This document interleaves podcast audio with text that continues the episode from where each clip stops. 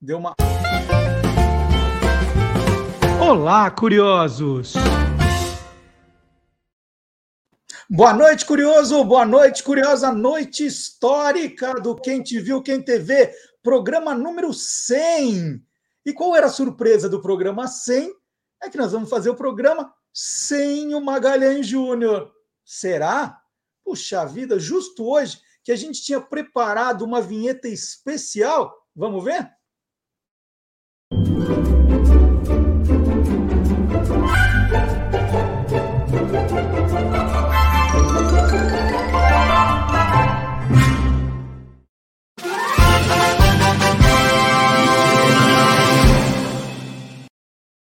Era brincadeira, gente. Olha o Magalhães Júnior. Vocês acham que o Magalhães Júnior ia perder uma festa? O cara festeiro da Moca, mas não ia perder festa de jeito nenhum. Boa noite, Maga. Parabéns pelo programa 100 com C. Boa noite, Marcelo. Boa noite, nossos amigos curiosos, nossas amigas curiosas. Estou muito feliz, né? Porque a gente está completando aí um centenário, né? Não, não são 100 anos, mas são 100 programas. Programas 100 com C. E muito legal poder chegar a essa marca e poder continuar depois dela, né? É isso. Ô, Maga, e, e olha que legal, né? A gente está comemorando o, o, centésimo programa, né, que conta a história dos bastidores da televisão brasileira de um jeito muito especial, muito particular seu, justamente na semana em que a televisão completa 72 anos. E foi coincidência. A gente não ficou fazendo a conta, né? Mas ó, né, a televisão fez 72 anos no domingo e hoje a gente está aqui comemorando né, duplamente, não é isso? É, foi coincidência mesmo, né? Porque até até agora há pouco eu não tinha percebido isso, né? A gente percebeu, a gente percebeu agora. A gente percebeu Mas, ontem, na verdade. É. Mas então, Marcelo, eu acho que seria legal a gente homenagear né, os 72 anos da televisão brasileira com o programa número 100, trazendo 10 curiosidades que eu colhi nas minhas pesquisas envolvendo as décadas de 50, 60 e 70 que são décadas que fazem parte daquele período em que a, quantidade de informações, é, informações hoje, né, elas são muito em menor número em comparação às décadas subsequentes. Né? Então, 10 curiosidades dos anos 50, 60 e 70. Tudo bem?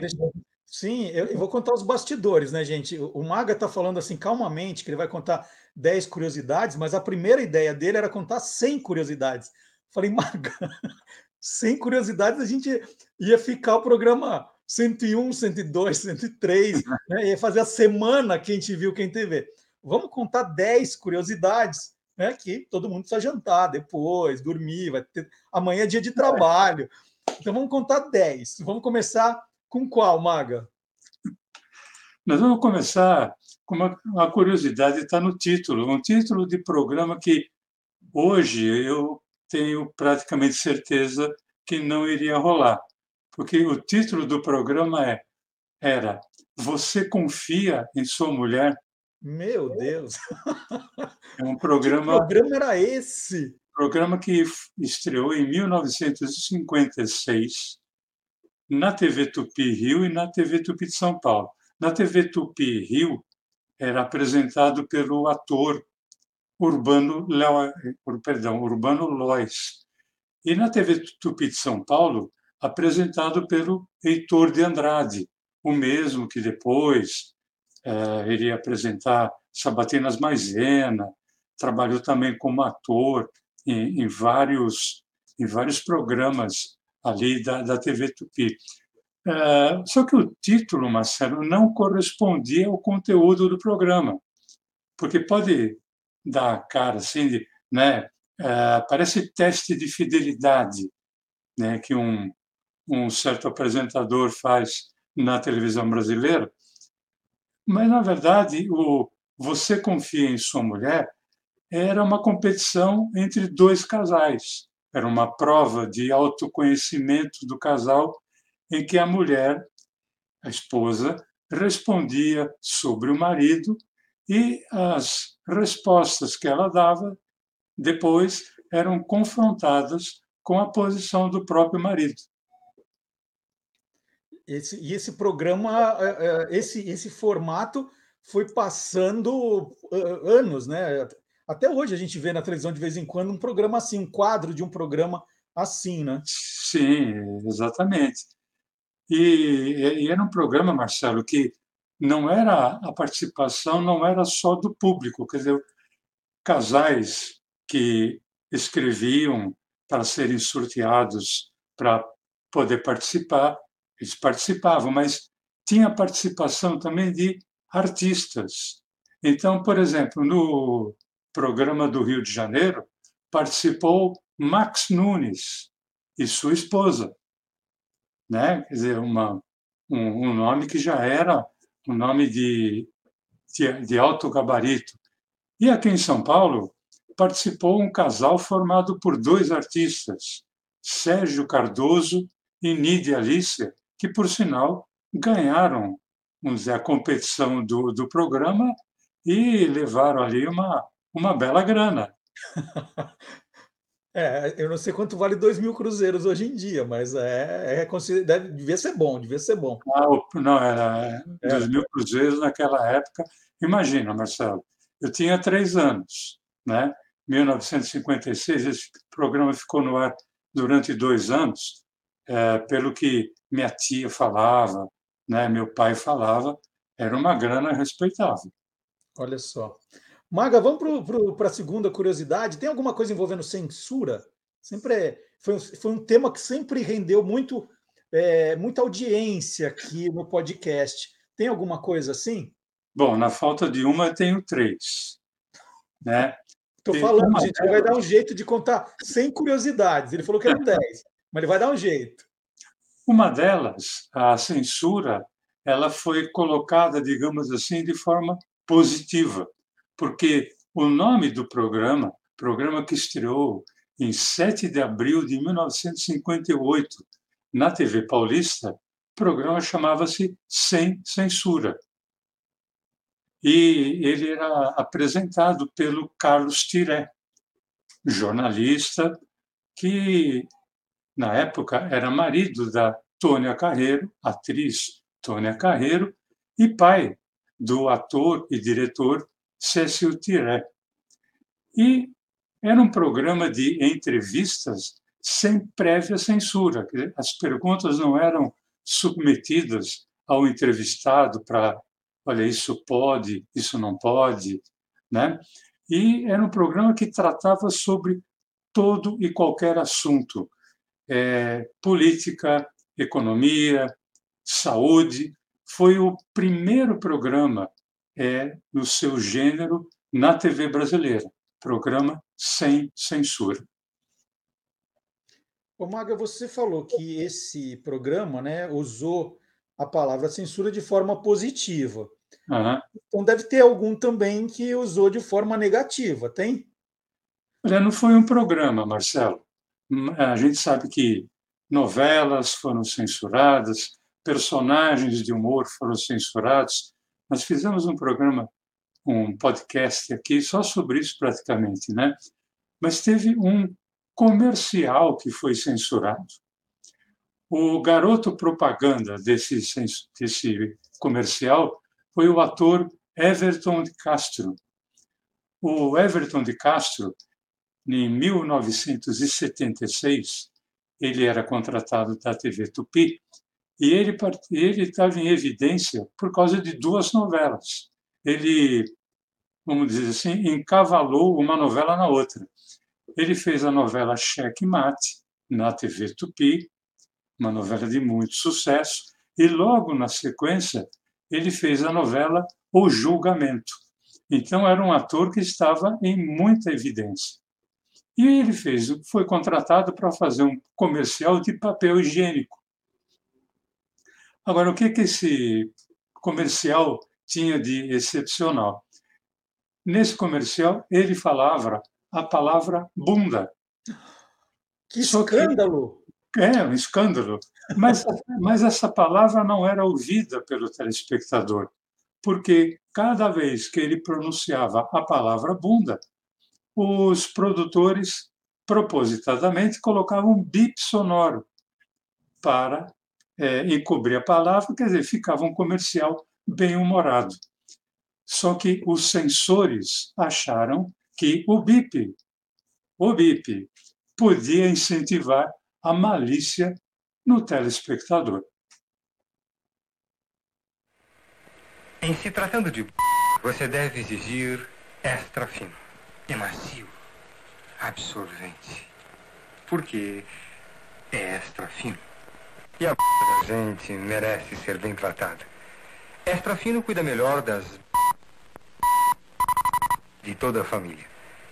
Extra fino. Mais conforto para a sua extra fino. Excelente. Ô Maga, você falou, você falou em três curiosidades sobre censura. Então hum. já foram duas. Está tá faltando uma terceira. O que, que, tem de curioso aí sobre censura nessa terceira? É que não foi a censura quem embargou esse, essa primeira novela americana que eu vou falar. Lembrando uma, uma coisa, Marcelo, a partir de 1964, a telenovela brasileira passou a ser exibida diariamente e com muito sucesso, porque até 1964 as novelas iam ao ar semanalmente ou no máximo duas vezes por semana. Em 1965, a TV Record comprou uma telenovela americana chamada A Caldeira do Diabo. Na verdade, esse foi um nome adaptado aqui ao Brasil. O nome da, da novela americana era Peyton Place, que era o nome da, da cidade. Só que, quando isso foi descoberto, quando essa, essa novela americana começou a ser dublada, os artistas, diretores e técnicos de telenovela ameaçaram paralisação total das telenovelas brasileiras se essa novela americana fosse colocada no ar. Para você ter uma ideia, Marcelo, estamos falando de 1965. A TV Record não conseguiu colocar essa novela no ar porque os artistas estavam determinados a parar. Eles chegaram a ir a Brasília ter uma audiência com o presidente da República, que na época era o general Castelo Branco. E quem eram os atores? Quem eram as atrizes? Vamos falar que eram aqueles que estavam ali no, no auge, né? no, na, sei lá, na, na sua maior forma, com o sucesso obtido nas novelas a partir de 64. Hélio Souto, Luiz Gustavo, Ana Rosa, Rosa Maria Murtinho, e, inclusive, ali tinha uma, uma chamada de A Telenovela é Nossa. E tem uma coisa muito interessante que o diretor artístico da TV Record, Alfredo de Carvalho, disse que ele iria esperar até que as telenovelas brasileiras caíssem de moda para colocar a telenovela americana no ar. Só que passou o ano de 1966, as telenovelas brasileiras não caíram de moda, ao contrário, elas foram tendo cada vez mais audiência e o jeito foi negociar com o sindicato dos, dos artistas, o sindicato dos radialistas e somente em janeiro de 1967 a novela é, Caldeira do Diabo estreou na TV Record e, mesmo assim, duas vezes por semana, às segundas e às quintas-feiras. Essa mesma novela ela acabou sendo reprisada pela TV Tupi em 1971, só que a TV Tupi resolveu usar de uma malandragem e mudou o título colocou o título de Cidade Sem Deus. e aproveitou para colocar em evidência o ator Ryan O'Neill, que estava fazendo sucesso absurdo com o filme Love Story. Então, ele era muito é, propagado como porque ele era também um dos protagonistas da novela. Então, a mesma novela teve dois títulos diferentes. Num primeiro momento, ela foi A Caldeira do Diabo, num segundo momento, ela foi Cidade Sem Deus.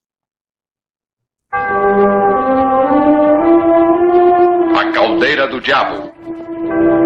Baseada na novela Peyton Place, de Grace Metelius. Estrelando Lola Albright como Constance Mackenzie. Ed Nelson como Michael Rossi.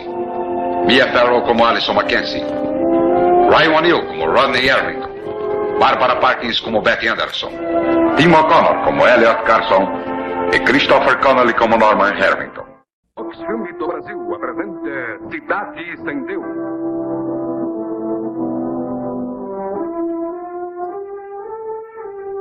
Estrelando Dorothy Malone como Constance Mackenzie. Ed Nelson como Michael Rossi. Mia Farrow como Alison Mackenzie. Ryan O'Neill como Rodney Harrington. Barbara Perkins como Beth Anderson. Tim O'Connor como Elliot Carson. E Christopher Connolly como Norman Harrington.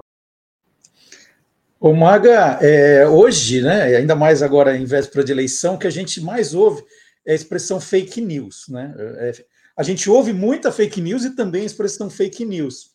É, e eu, eu sempre falo, né, tenho ido muitas palestras com crianças para falar do meu livro, Esquadrão Curioso, Caçadores de Fake News, que não é algo tão recente.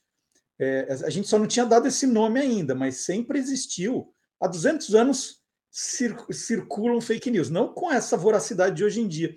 E na televisão, nesse período, tem alguma curiosidade ligada a fake news também? Sem esse nome, óbvio, é? teve várias, né? Mas teve uma, por exemplo, que atingiu ninguém mais, ninguém menos do que o velho guerreiro, Chacrinha, né? Apenas isso. É, a partir dos anos 60, o Chacrinha teve programa de calouros em que os participantes eram buzinados quando, ele, é, quando eles eram desclassificados. Uhum. E a buzina se tornou famosa por isso. Então, ah, teve vários programas com o nome de buzina, né? Teve a buzina do Chacrinha, tal, etc. Em 1966, ele estava na TV Excelsior e o programa chamava-se A Hora da Buzina. E, de repente, Marcelo, surgiu um fake news, ou uma fake news, dizendo que o Chacrinha daria um Fusca zero quilômetro a quem comesse uma barata viva no programa. E tinham detalhes que, que eram dados, que o participante não precisaria se preocupar em levar a barata, porque ela seria oferecida pela produção do chacrinha. E que também não haveria problema de infecção, porque um veterinário seria contratado para atestar a saúde da barata. Isso foi uma coisa terrível, teve um bochicho enorme, né? O público era tempo que usava-se muito telefone embora o telefone fosse difícil de se conseguir, mas quem tinha telefonava para a emissora, dizendo que aquilo era um absurdo, né? onde já se viu, mandavam cartas, mandavam telegramas.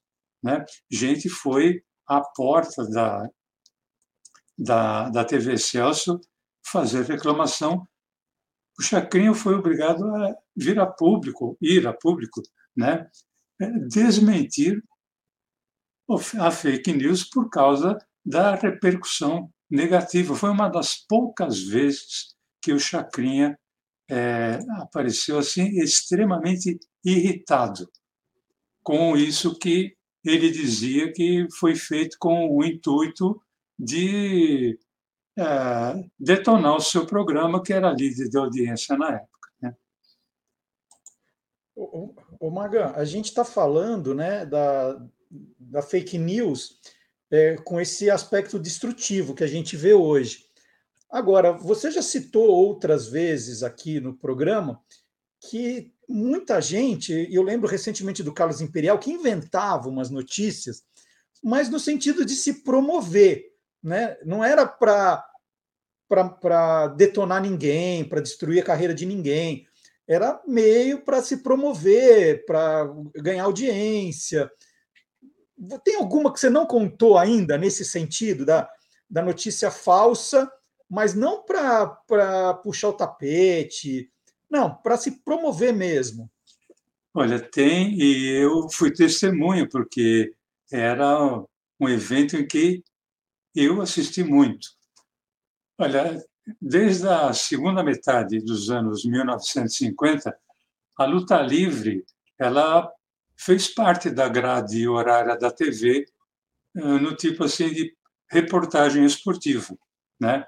E a partir da segunda metade dos anos 1960, a luta livre adquiriu aqueles contornos de show, né? Os bons contra os maus. Uhum.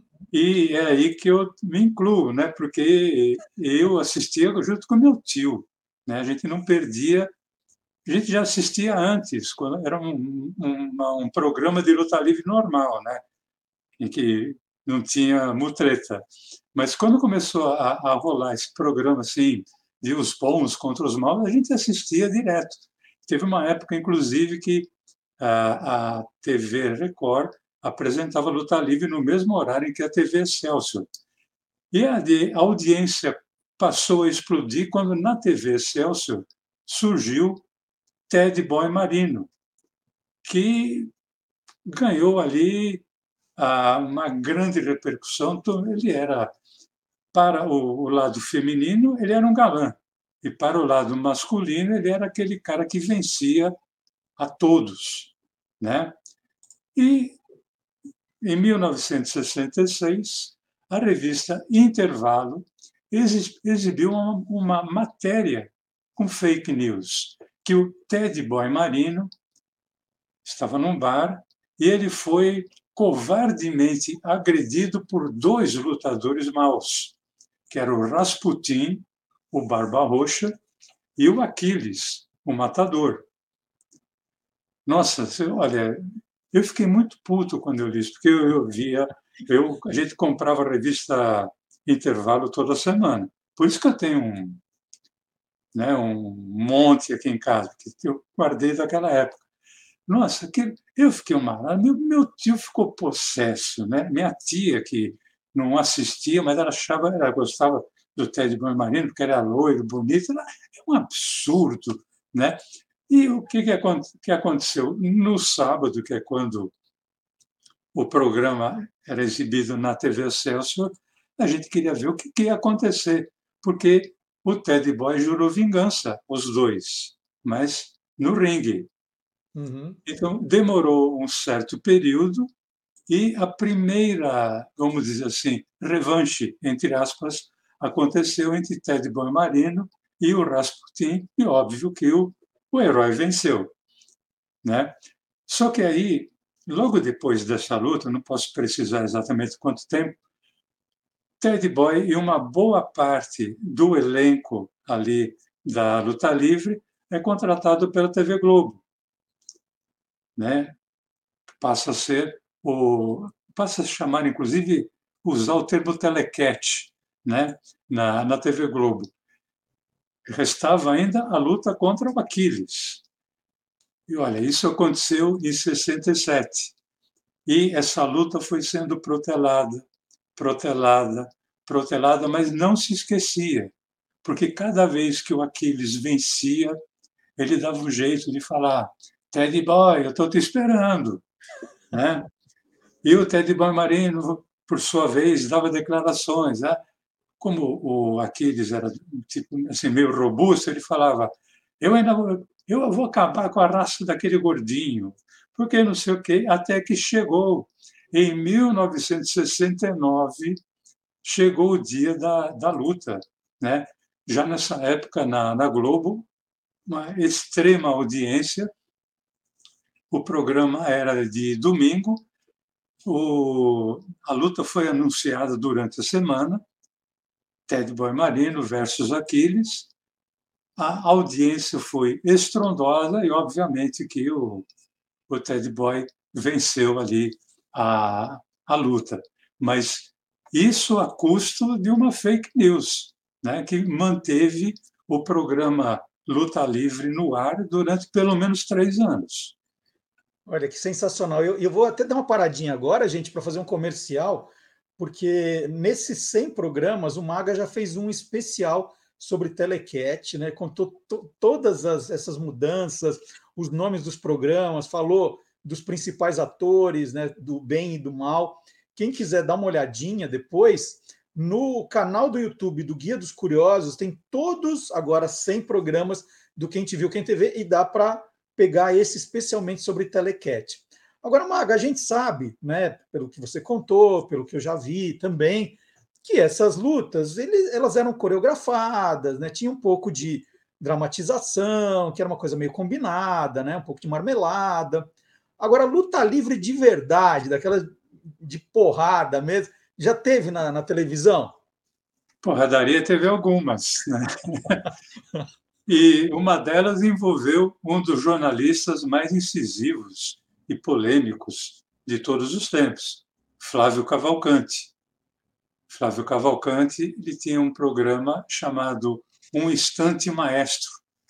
E nesse programa ele submetia músicas que eram gravadas à apreciação de um corpo de jurado e quando a música não era assim muito bem bem quista, ele quebrava o disco. Mas é, com o tempo isso foi ficando complicado porque os discos passaram a ser fabricados em vinil, então era mais difícil de quebrar, né? Uhum. Então isso foi eles foram abrindo mão disso. Mas é, o Flávio, como eu falei, ele era um grande jornalista. Ele tinha inclusive uma forma toda especial de chamar o comercial, levantando o braço, apontando para cima, mas era um, um, um jornalista sério, verdadeiro, incisivo e aquele cara que costumava dizer assim, ele só falava aquilo que ele pudesse bancar. Jornalista tem que pensar no que diz. Jornalista tem que dizer o que pensa e depois arcar com a responsabilidade do que diz. Agora, nossos comerciais, por favor. Bom, mas falando da porradaria, então eu entendi que o Flávio Cavalcante estava de um lado do ringue ali. Quem que estava do outro lado, Maga?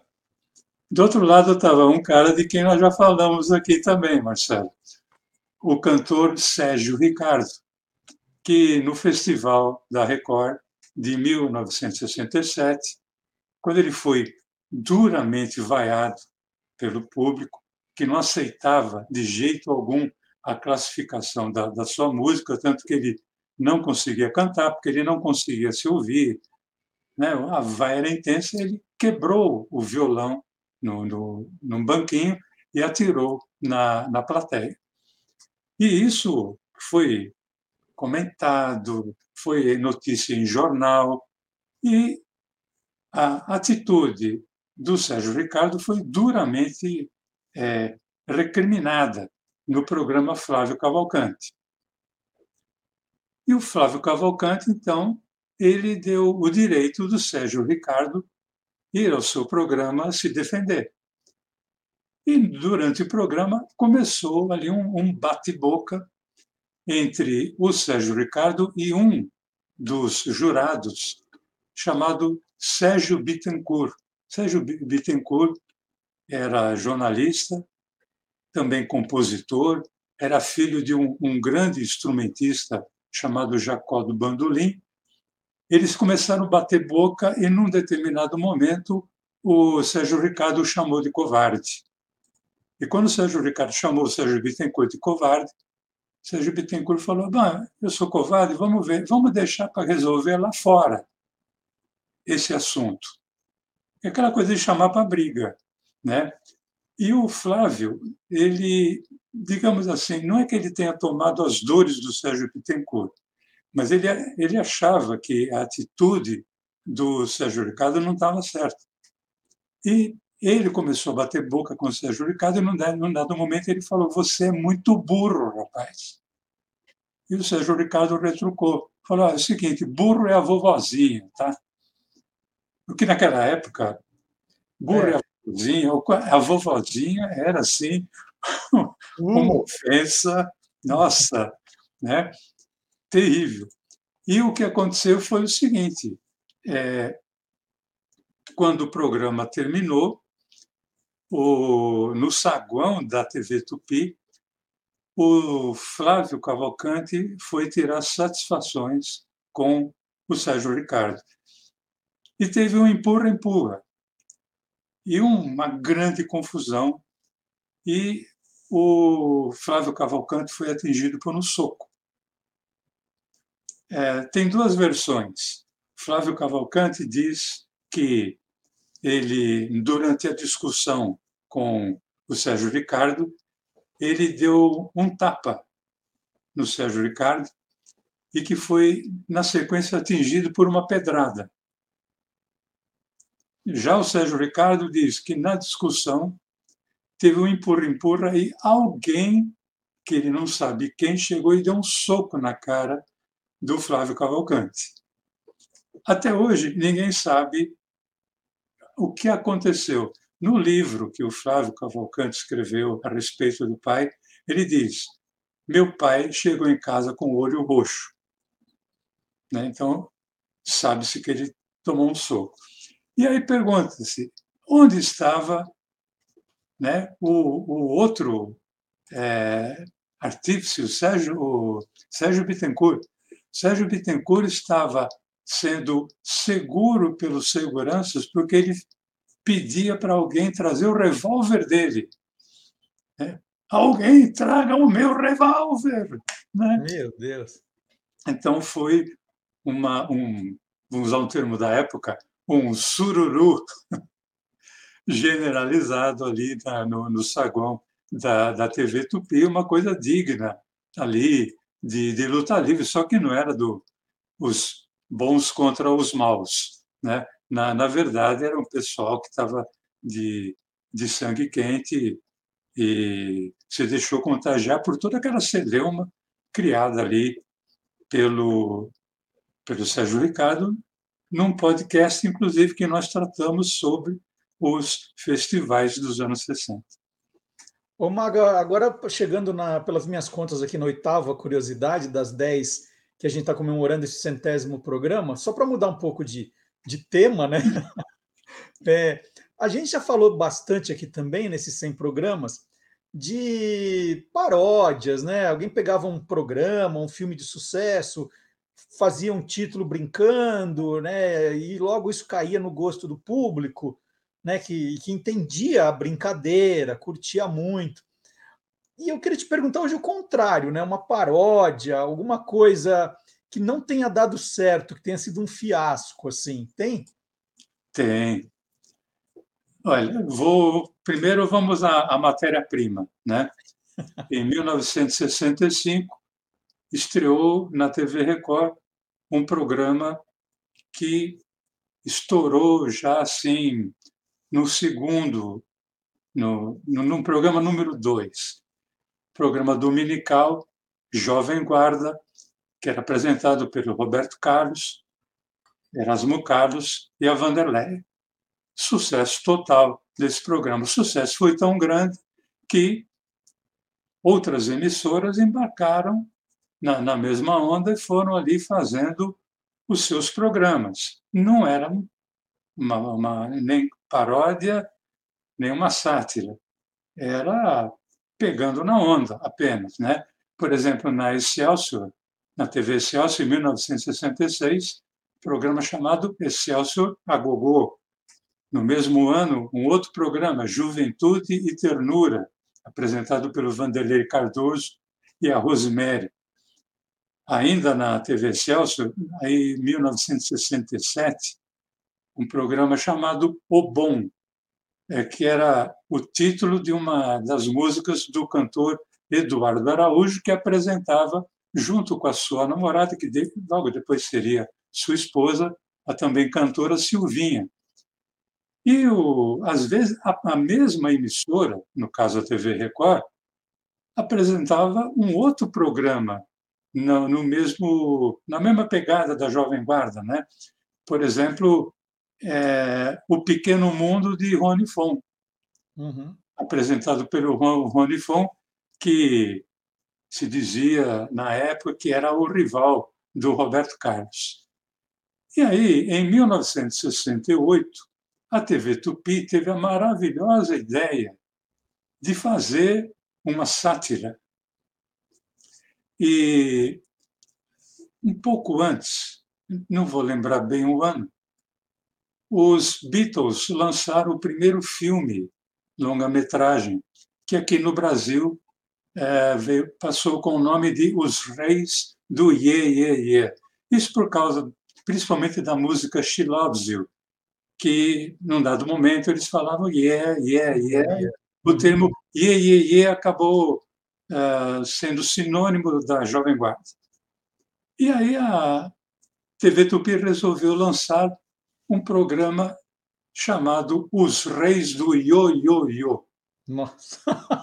que era era para ser uma série de longa duração, uma série semanal, e girava em torno de uma banda que era uma na, na verdade assim, era um grupo vocal, não era uma banda, era um grupo vocal de quatro elementos, eram três rapazes e uma moça, que eram desafinados, que não tinham talento algum. E aí tem uma coisa que, assim, no, digamos, no release do, do programa, dizia que eles anteriormente já tinham tentado até assaltar banco para poder ter alguma grana. Uma coisa sensacional, né? E como todos os as bandas da época a grande maioria começava com The, então, The Jet Blacks, The Jordans, The Bells, The Rebels, The Beatles, The Rolling Stones. Eles batizaram o grupo com o nome de Decrépitos. Gente! E, cara, não. Era para ser uma comédia, né? E olha, o elenco era um elenco extremamente interessante, porque os Decreptus era uma banda formada pela atriz Ana Rosa, pelo ator é, nascido em Roma, veio aqui com cinco anos, ele veio para, para o Brasil, Giancarlo Sartorello, que era difícil, inclusive, é difícil você achar alguma coisa sobre Giancarlo, porque Giancarlo é tudo junto, nome italiano, não se, né, o italiano não coloca dois nomes, ele junta os dois nomes. Então, colocavam Giancarlo é, com J, Giancarlo, é difícil você achar alguma coisa sobre ele. O terceiro elemento era o Marcos Plonka, todos jovens, né? Marcos Plonka, que depois faria sucesso ali, como Samuel Blaustein, na escolinha do professor Raimundo. E o também jovem ator Denis Carvalho, ali com uma longa cabeleira na época, né, que é, foi galã e depois tornou-se um grande diretor. Agora, Os Reis do Io-Io-Io durou apenas um mês. Foram quatro programas é, não se aceitou a brincadeira, né? porque era muito complicado você você fazer uma sátira a, a qualquer coisa que remetesse a esse movimento da Jovem Guarda, como se fosse se fizesse, por exemplo, uma sátira à, à Tropicália, à Bossa Nova, qualquer coisa assim. Né? Então, é foi um grande fiasco. Ô Maga, nesses 100 programas, né, e hoje aproveitando mais uma vez para lembrar que nós estamos comemorando também os 72 anos da televisão brasileira, né, foi no dia 18 de setembro de 50 que a TV Tupi de São Paulo começou as suas transmissões, por isso o dia Nacional da TV é comemorado dia 18 de setembro. A gente está na semana de comemoração, fazendo esse programa 100. É, e o, o, a gente fala muito, se diverte muito aqui no Quem Te Viu, Quem TV, falando dos improvisos, né? Que às vezes é um caco que um humorista põe, às vezes não, é um improviso mesmo que aconteceu alguma coisa errada. E esses são momentos gloriosos que você conta. Então, acho que no programa número 100 tem que ter um improviso, não seu, mas o um improviso de alguém da TV para a gente contar a história, né? Bom, olha, eu vou citar dois. É, um, é, assim, aconteceu na festa da entrega do troféu Roquete Pinto. Só para lembrar que desde o início dos anos 1950, a entrega do troféu Roquete Pinto era um grande acontecimento com direito a um grande show.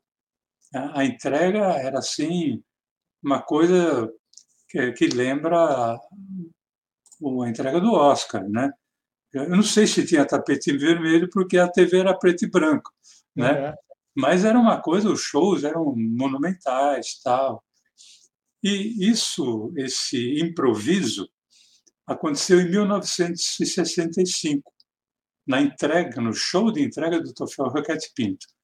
Porque a partir de 1960 tornou-se comum premiar com o troféu a categoria de melhor filme. Então, por exemplo, em 1961 venceu O Vigilante Rodoviário.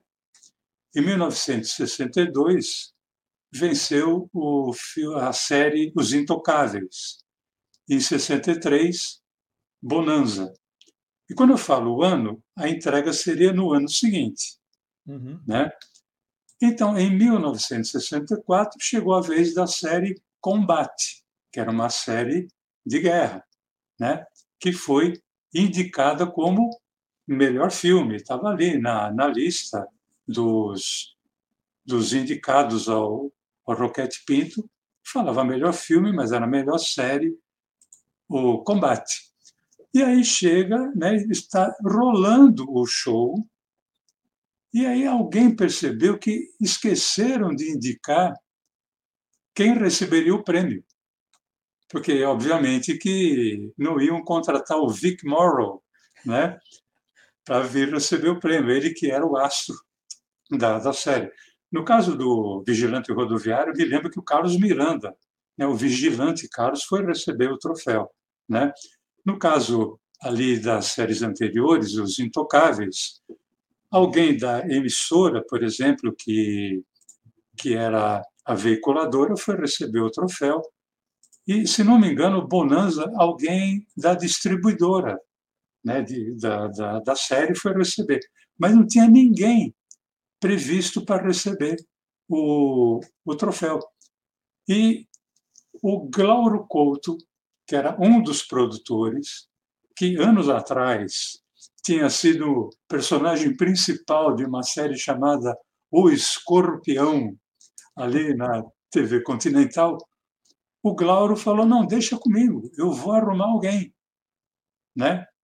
E, no improviso, ele chega com um sargento da então Força Pública, dizendo: olha, esse daqui foi o melhor combatente soldado que eu arrumei. Aí, pô, mas estava quase na hora de entregar o troféu. E aí o diretor do, do programa falou, Glauro, pela, vai você receber o, o troféu. Então o Glauro foi lá e recebeu o troféu, porque não tinha nem cabimento levar um, um sargento da Força Pública para receber o troféu em nome do, lá, do, dos participantes do filme Combate. Né? O, Maga, você falou em duas, né? Duas curiosidades de improviso, e, e por essa história a gente já vê que improviso é o, é o, que melhor temos. Então vamos fazer o seguinte: agora é a décima, aí a gente, a gente encerra essas dez curiosidades do programa 100 com um improviso também. Bom, é, esse improviso aconteceu na, na TV ao vivo, e eu, eu encontrei isso por acaso numa numa revista. Eu vou dar um, eu vou fazer um improviso aqui, Marcelo. Por favor. um pouquinho. Claro, pode improvisar. Sabe que aqui a gente. Estamos improvisando. A gente está sempre improvisando.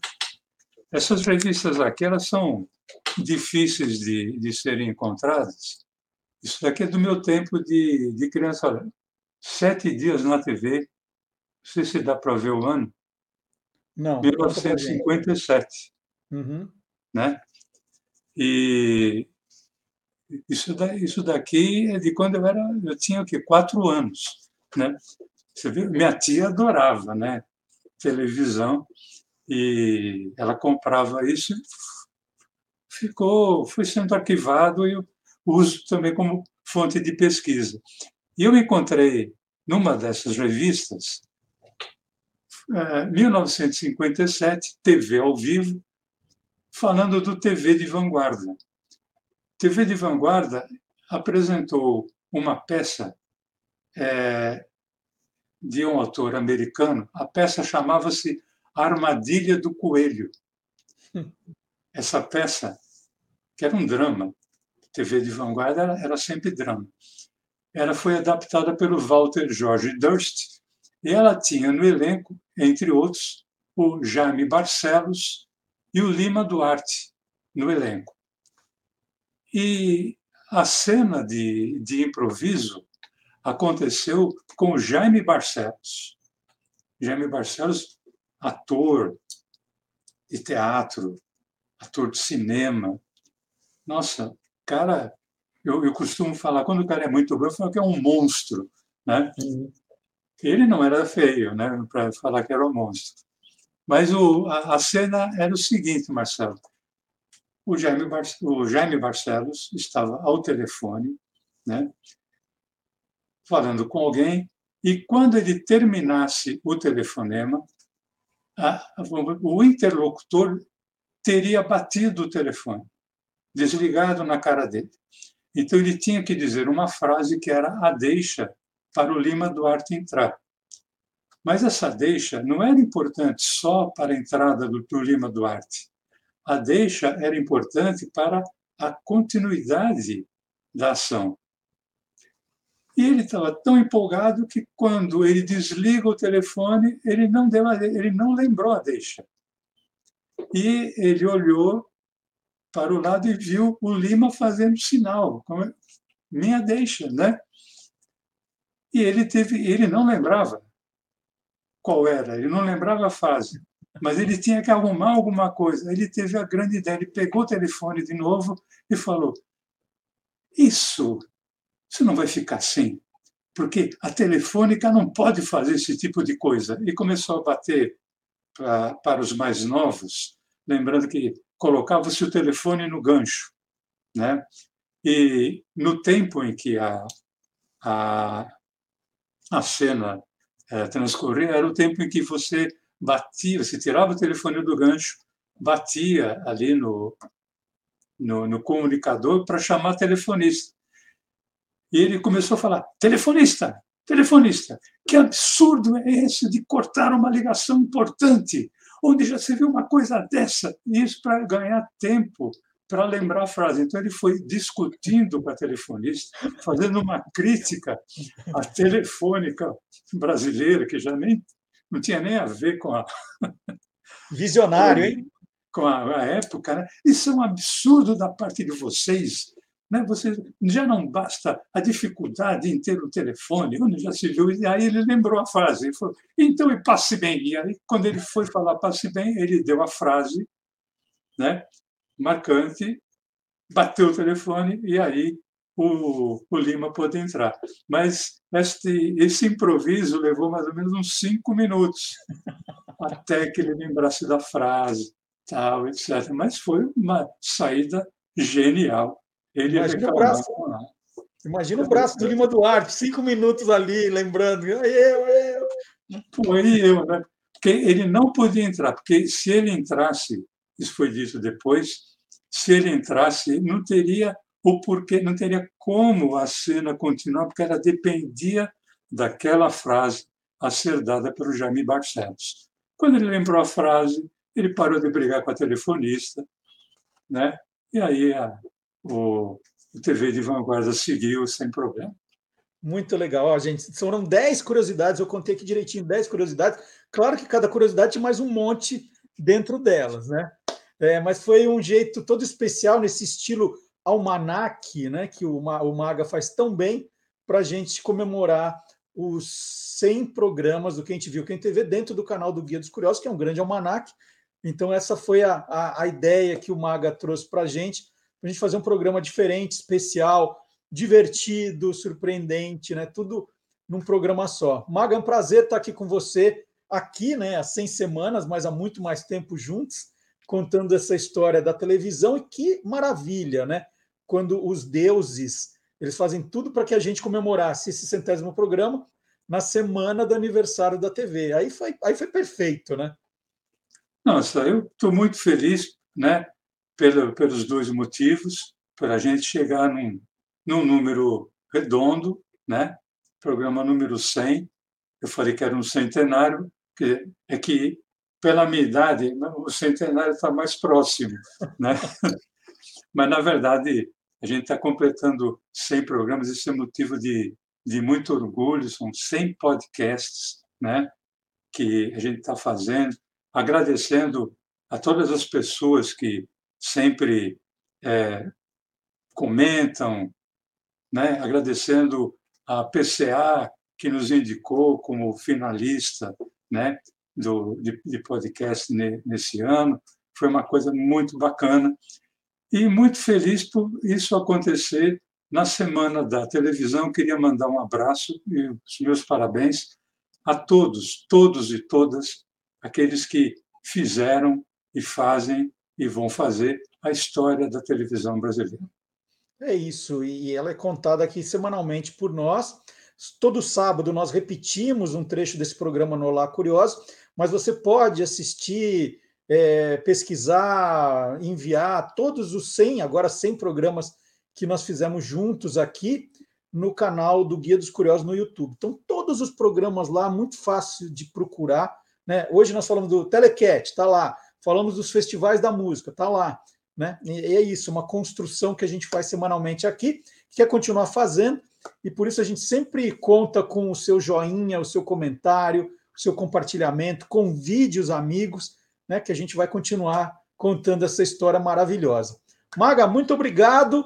Semana que vem tem mais, hein? Aí você pode, de 10 em 10, a gente vai contando a 100, se você quiser. Semana que vem estaremos aí com 101, né? É isso aí. Então, Maga, boa noite para você, pessoal. Até semana que vem. Tchau. Tchau, gente.